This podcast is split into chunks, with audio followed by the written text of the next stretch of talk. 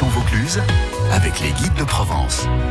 On va se régaler tout au long de, cet été. On va aller à la découverte de notre patrimoine et ce matin nous allons faire un tour du côté de, de Crillon-le-Brave.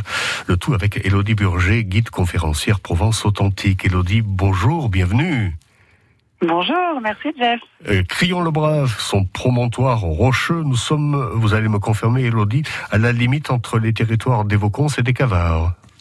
Exactement, exactement. On parle des temps anciens, là où euh, on était encore, voilà, on vivait encore dans de petits oppidats. Et puis, euh, en effet, Crillon est un, petit bourg perché. Euh, deux mots très rapidement sur le capitaine Crillon avec sa statue qui est au village. Oui, alors il a un joli nom quand même. Alors il est un peu long, hein, euh, voilà.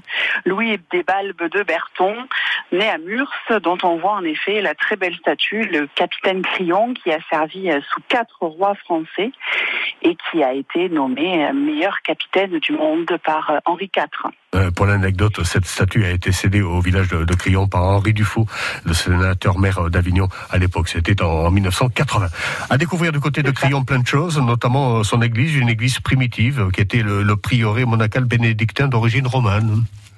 Exactement, exactement, une jolie église romane qui a été quand même pas mal transformée au XVe siècle et surtout au XIXe siècle, l'église Saint-Romain. Il y a le château également à découvrir. Oui, oui, alors c'est une propriété privée qui est en, c'est assez rare. Il est en contrebas du village et pas au sommet, comme c'est souvent le cas.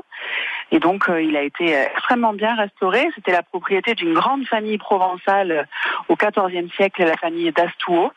Et puis la famille donc du Crillon-le-Brave a racheté le fief. Et aujourd'hui, donc, une propriété privée depuis, depuis la fin du XXe siècle. Parlez-moi des, remparts, de, de, ce morceau de rempart qui est en dessous du château à Crillon-le-Brave. Alors on a une petite ceinture qui est encore visible, donc euh, du 14e siècle, 13e, 14e. Hein. C'est la grande période, le 14e, où on fait les remparts euh, sur tout notre territoire dans le comtat venessin. Et ce qui est intéressant à Crillon, c'est que au 19e, on a encore une grosse partie. Et dans les années 60, le village étant euh, plus très habité, plutôt abandonné, on va raser en fait par mesure de sécurité. Donc par contre, il nous reste une partie qui est superbe, qui est la porte Gérin en contrebas du village. La chapelle Notre-Dame Des accès. Des accès, ouais. Oui, alors ça c'est un drôle de nom quand même hein, pour une chapelle. Absolument. c'est vraiment une modification. Initialement, c'était la chapelle Notre-Dame des Accès parce que donc c'est une chapelle qui est bâtie après la grande peste de 1720 et donc ça rappelle les bubons de la peste. D'accord. Et puis petit à petit les noms changent et donc aujourd'hui c'est Notre-Dame des Accès. au centre du village, juste avant de se quitter Est-ce qu'il y a des choses à voir? Dites-moi, Elodie. Alors, on a la mairie qui, euh, qui auparavant était l'école.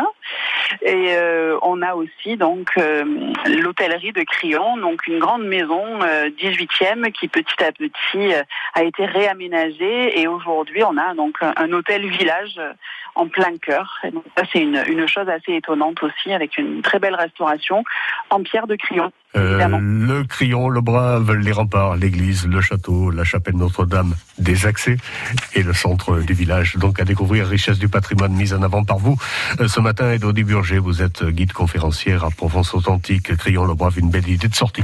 Mille merci, Elodie, d'avoir été avec nous. Avec plaisir. Merci, Jeff. À, très bientôt. Merci. Au revoir.